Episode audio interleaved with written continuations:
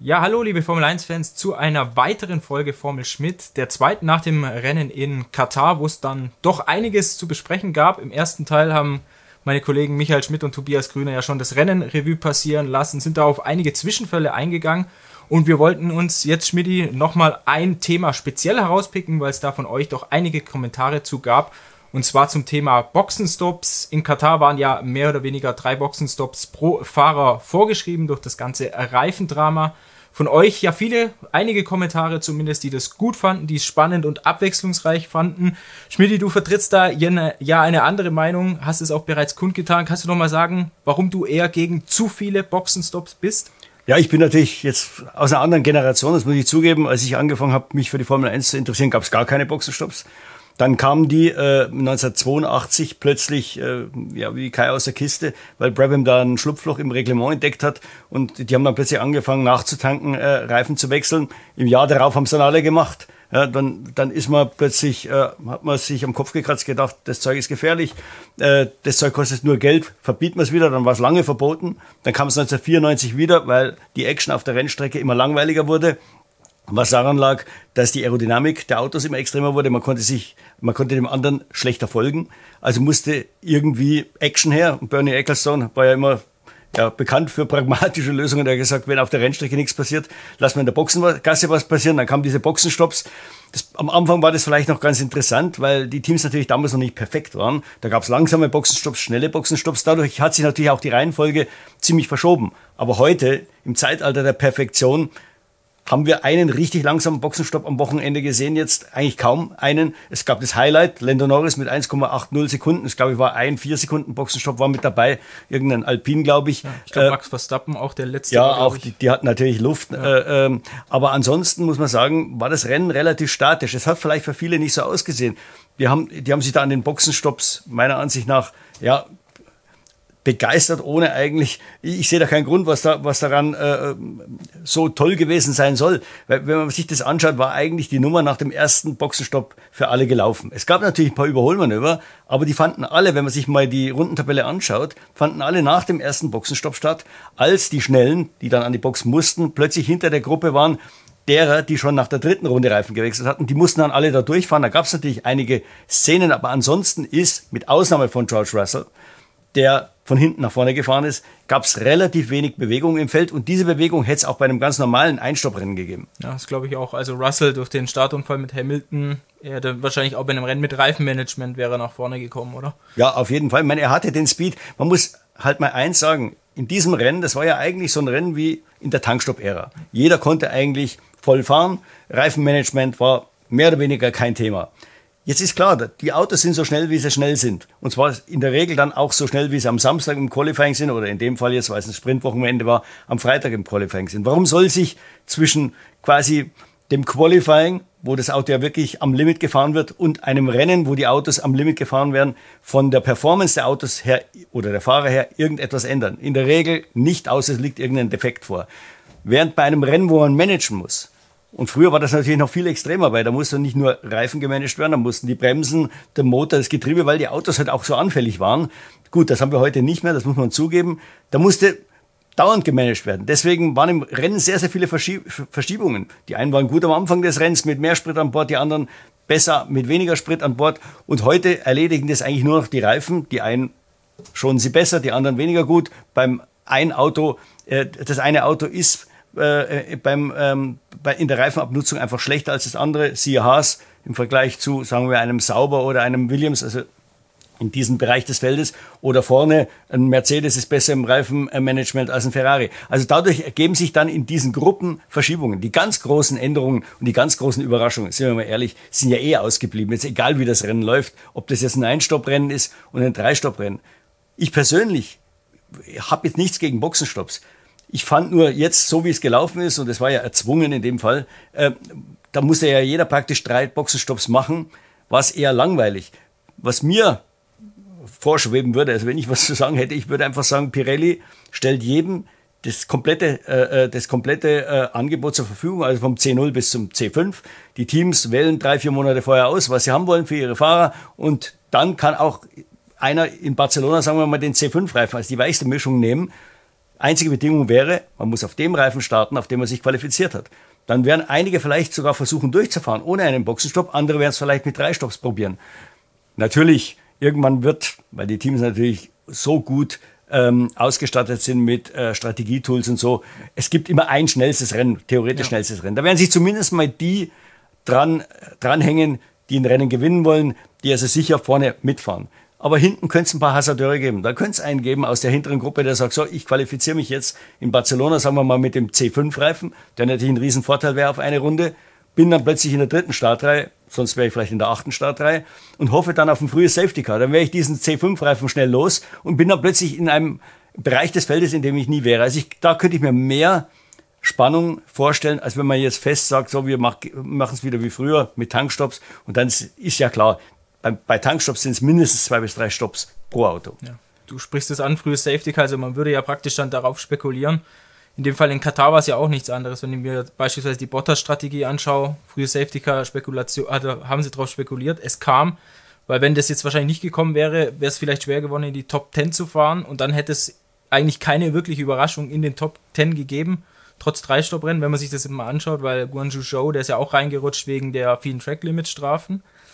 Ein anderer Punkt, den ich jetzt in der TV-Übertragung so verfolgt habe, gibt es zum Beispiel Stimmen von Ralf Schumacher, der sagt, äh, dadurch, dass jetzt mit den äh, drei Boxenstops wurde permanent am Limit gepusht, dann sind die Rundenzeiten jetzt auch nicht so eklatant viel langsamer wie jetzt mhm. in der mhm. Quali. Ich glaube, die schnellste Rennrunde war irgendwie sechs Zehntel langsamer als jetzt die schnellste genau. Quali-Runde genau. bei Max Verstappen. Ralf Schumacher sagt zum Beispiel, ja, normalerweise sind sie acht Sekunden langsamer im Renntrim. Zu viel für die Formel 1. Gehst du da mit? Ja, es sind nicht acht, sondern vier, aber ähm, das sieht er natürlich als Ex-Rennfahrer, hat einen ganz anderen Blick als wir jetzt als normale Fernsehzuschauer. Da nehme ich mich auch mit rein, auch wenn ich äh, schon relativ lange dabei bin. Ich, ich muss zugeben, also ich am Fernsehschirm äh, fällt es mir dann schwer, wenn die isoliert langsamer fahren, und zwar mhm. alle langsamer fahren, zu sagen, das ist jetzt eine langsamere Runde als die schnelle, die ich ja parallel dazu nicht sehe. Natürlich sieht man dann im Qualifying, jetzt zum Beispiel in Suzuka, wenn, wenn, der, der Verstappen da seine Qualifying-Runde äh, äh, raushämmert, dass der da schon am Limit ist. Es ist, es ist ein anderes Fahren. Aber das interessiert mich beim Rennen eigentlich nicht. Beim Rennen ist mir eigentlich wurscht, ob die jetzt vier Sekunden langsamer oder schneller fahren. Da interessiert mich eigentlich, dass im Rennen Verschiebungen stattfinden, dass die Leute miteinander kämpfen. Das ist ja die Essenz des Rennens. Im Qualifying können wir uns alle dran begeistern, wenn die Jungs wirklich ans Limit gehen. Das, das ist ja für mich das Spannende, dass wir zwei unterschiedliche Disziplinen haben. Äh, am, am, Samstag oder Freitag, je nachdem, geht's wirklich zur Sache. Ja, und am Sonntag geht's ums Managen, äh, im, äh, im Verkehr fahren, überholen, verteidigen, wie auch immer. Das ist ein ganz anderes Feld. Wenn jetzt alle wirklich immer am Limit fahren, wird das auch schwerer. Es ist ganz klar, wird auch das Überholen wieder schwerer, weil sie ja alle schon am Limit sind und am anderen dann vorbeizukommen, wird noch mal ein Stück schwerer, als es ohnehin schon ist. Ja, genau. Wer am Limit fährt, verkürzen sich die Bremswege, ist ja automatisch so, dass man dann schwerer überholen kann. Du hattest es angesprochen, fast wie so eine Renaissance der Tankstops ich glaube, du bist ja auch kein Befürworter der Tankstops. Also aus deiner Sicht würde das auch nichts bringen, dass man die vielleicht wieder einführt? Nee, eben gerade aus diesem Grund, weil Tankstops würde implizieren, dass wir mindestens zwei bis drei Boxenstopps haben, weil dann ist ja auch das Auto immer effektiv leichter. Das ist so ein großer Faktor auf die Rundenzeit, dass es natürlich jeder macht.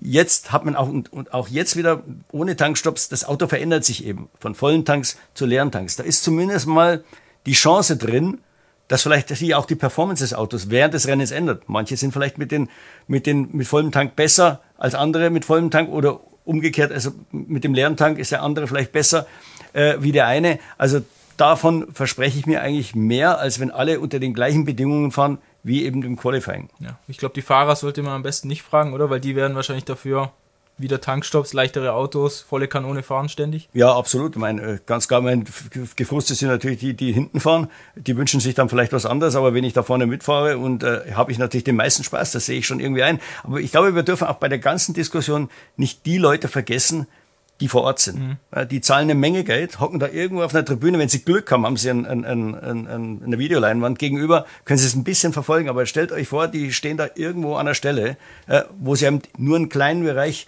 der Rennstrecke sehen, die sind nach dem ersten Boxenstopp verloren. Da weiß keiner mehr, wo was. Am Fernseher hat man wenigstens das Insert. Manche Leute Die, also die, die Freaks haben ja wahrscheinlich sogar noch die, den Zeitmonitor ja. da, die können dann ein bisschen schauen, wo fällt wer hin.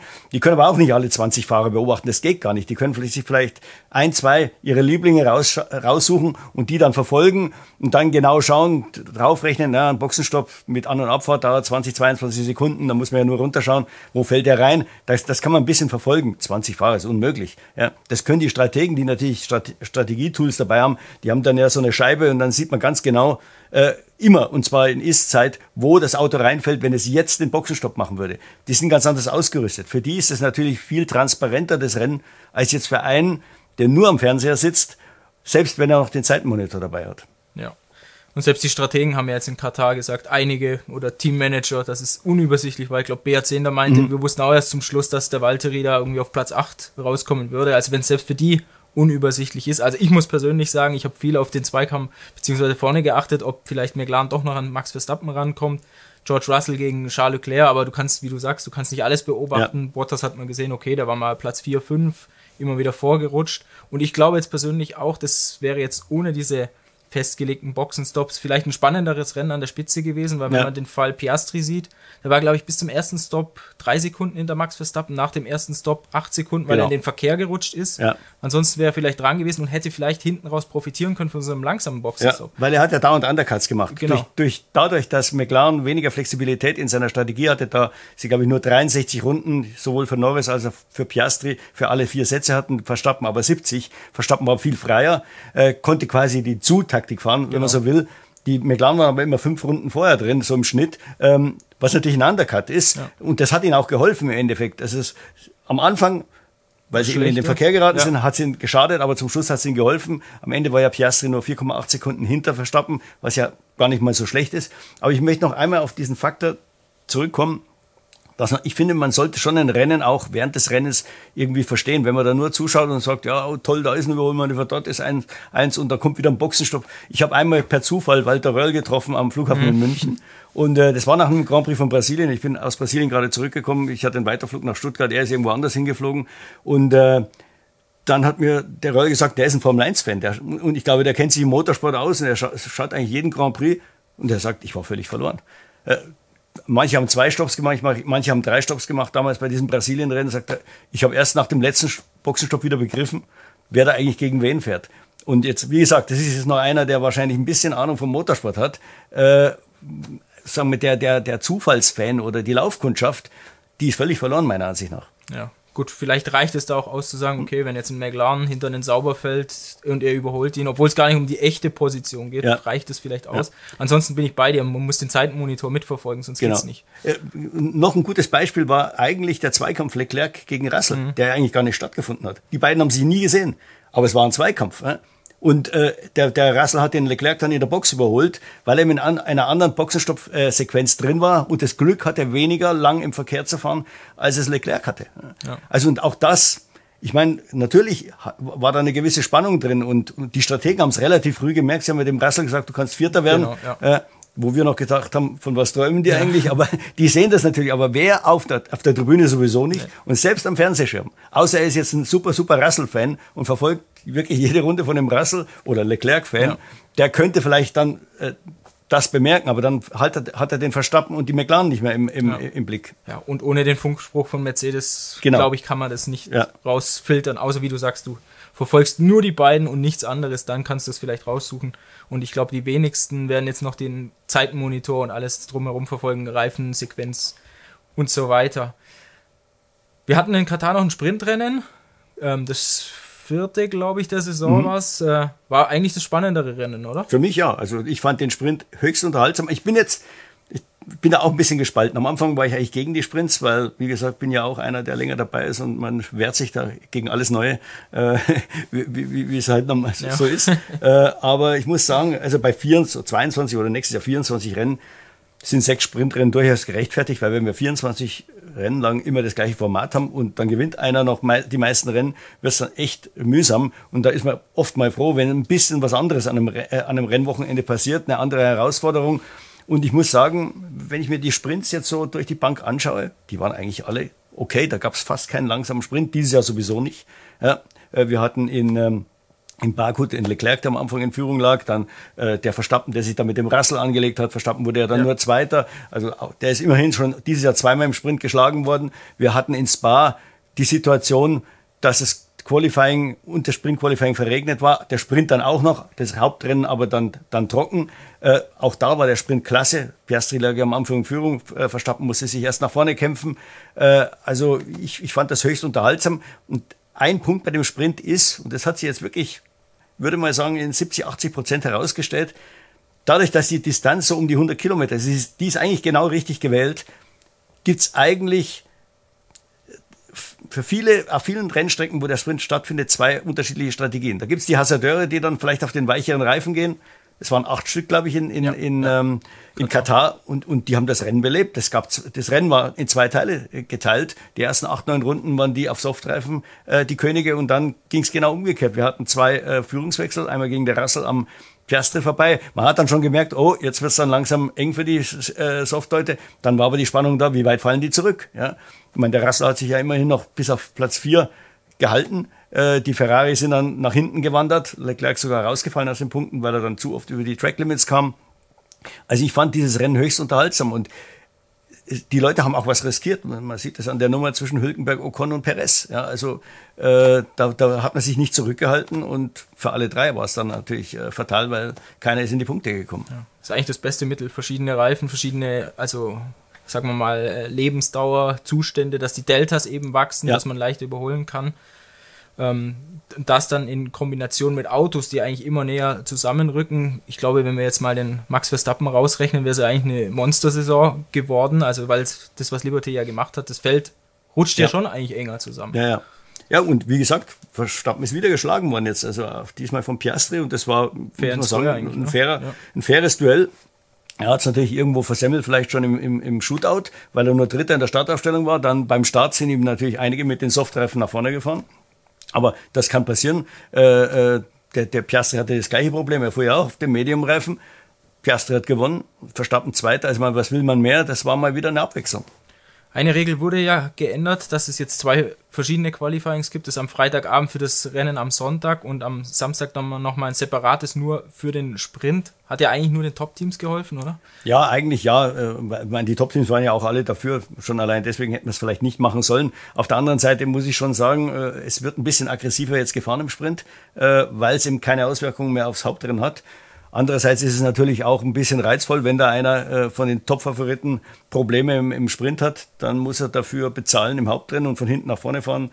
Beispiel Lewis Hamilton in Brasilien ja. damals äh, war, war, auch eine geile Nummer. Also ähm, ich, es gibt, glaube ich, für und wieder. Ähm, es ist halt ein bisschen blöd vom Zeitplan her. Also man, man, hat also wirklich am Samstag relativ wenig Action auf der Rennstrecke. Da ist erst dieser Shootout, der ja kürzer ist als das Qualifying und dann der kurze Sprint. Äh, früher hatten die ähm, hatten, oder bei einem normalen Wochenende haben sie halt das dritte Training, das eine Stunde dauert, das natürlich äh, eigentlich nur für die Ingenieure da ist und, und für den Zuschauer, die sehen halt die Autos, aber der, der am Fernseher sitzt, wenn es um nichts geht, ist natürlich jetzt für den sicher langweiliger. An der Rennstrecke kann man sagen, okay, dies, da ist jeder happy, wenn er mal diese Autos fahren sieht äh, und hat dann halt, wie gesagt, inklusive Qualifying zwei Stunden Action, so ist es vielleicht nur ja, ein, ein, eine Viertelstunde oder so, inklusive dem Sprint. Ich glaube, wir können ruhig dazu sagen, dass für uns Journalisten es schon härter geworden ist durch das Sprintformat, also aus meiner Sicht zumindest, weil man halt abends, es wird alles um ein, zwei Stunden nach hinten verschoben, man kommt abends später raus, in vielen Städten hat man noch Probleme, was zu essen zu bekommen.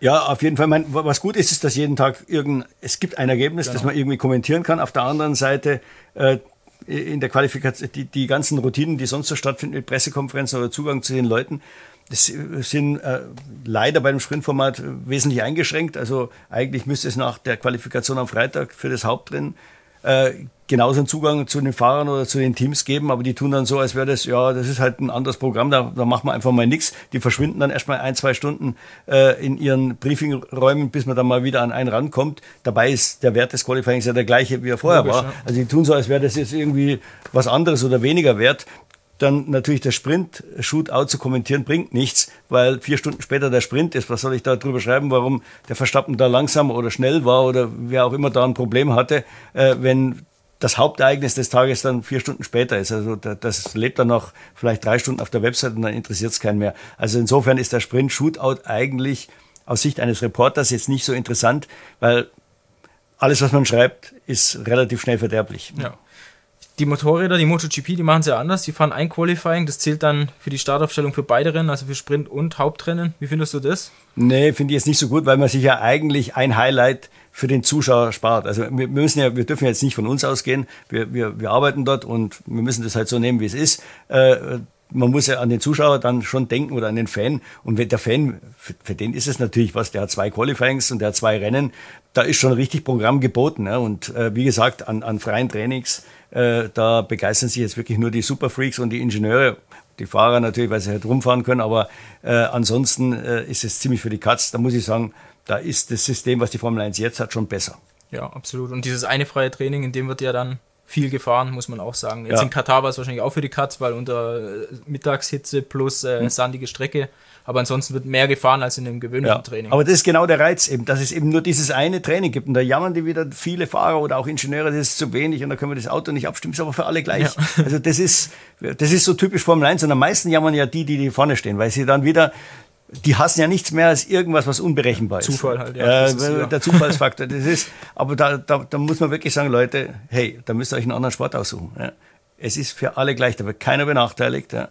Und wenn er halt mal verzockt, so wie Alpine in, in Baku oder äh, jetzt ja, mehr oder weniger vielleicht Ferrari in, in, ähm, in Katar, äh, wer war es beim letzten Mal in Spa, hatte auch eine, oder in, in, in Spielberg, war auch einer daneben gelegen, glaube Mercedes. Ähm, also ist eigentlich immer einer dabei, der so ein bisschen schlechter ist, als er eigentlich sein könnte. Ja. Die Ingenieure, die würden, glaube ich, am liebsten den ganzen Tag testen und dann würden sie eher Qualifying fahren. Ja, ja, genau. Dann haben sie das perfekte Auto.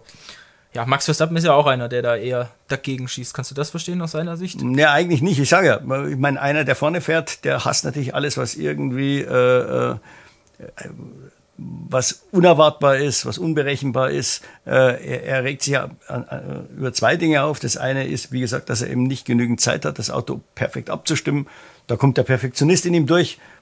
Kann man verstehen. Ja, jeder will natürlich das Auto so haben, wie er es am liebsten hätte. Und wenn er dann mit dem Defizit fahren muss, muss er dieses Defizit das ganze Wochenende mittragen. Aber wie gesagt, das muss ja auch ein Albon mittragen oder ein Bottas oder wer auch immer hinten im Feld oder ein Hülkenberg. Ähm, das ist ja für die nicht anders als für den Verstappen. Im Gegenteil, die Chance, dass ein kleines Team verzockt mit weniger Werkzeugen und weniger Simulationstools ähm, als ein großes, die vielleicht schon mit dem besseren Basis-Setup ankommen, äh, ist ja eigentlich größer. Also der, die Chance, dass der Max, der Red Bull verzockt, ist für den Max geringer als jetzt eins, äh, einer aus dem hinteren Feld.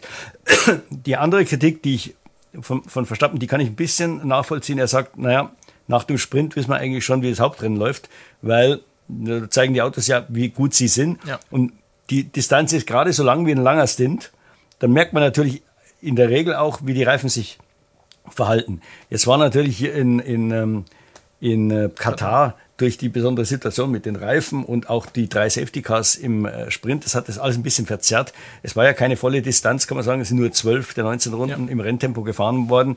Dadurch war natürlich relativ wenig Aussagekraft. Wie schaut das dann im Rennen aus? Im Rennen war es ja dann eh ganz anders, weil eben festgelegt wurde maximal 18 Runden auf die Reifen. Es war ja dann quasi ein Sp drei Sprints hintereinander. Ähm, also insofern, ähm, da hat es vielleicht jetzt nicht gegolten, aber normalerweise muss ich Max Verstappen recht geben. Äh, man kann im Sprint schon, hat man eine ganz gute Vorahnung, was am Sonntag passieren wird. Dann danke dir, Schmidti, für diese Folge Formel Schmidt. Und wir haben ja in Austin dann beim nächsten Formel 1-Rennen auch wieder ein Sprintwochenende. Dann im Hauptrennen vermutlich mit weniger Boxenstops als jetzt in Katar. Bis dann, alles Gute. Servus.